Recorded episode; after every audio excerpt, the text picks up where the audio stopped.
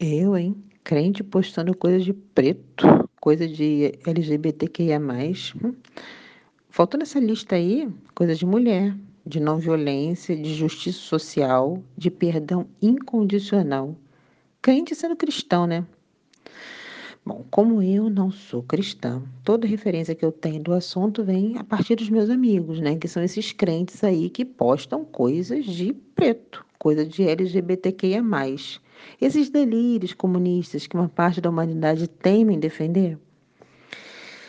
Quando eu vi a pastora pregando na televisão, na hora eu senti um cansaço mental.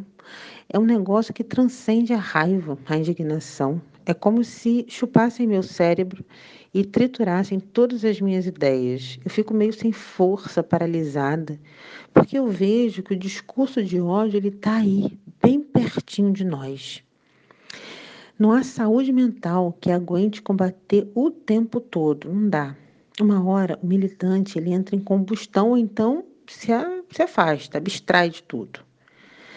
E aí a gente lança mão de Rivotril, cerveja, não ao mesmo tempo, tá?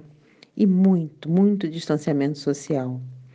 Essas são armas de sobrevivência nesses tempos em que a tecnologia ela dissemina tão rapidamente discursos racistas, discriminatórios.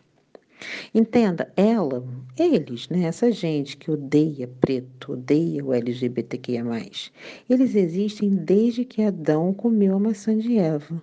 Ah, eu não estou aqui sendo pervertida, não. Estou só usando uma figura de linguagem para dizer que faz muito tempo. Só que agora eles têm perfis na internet com muitos, muitos seguidores. E eles chegam e fazem um barulho grande dentro de ouvidos ocos.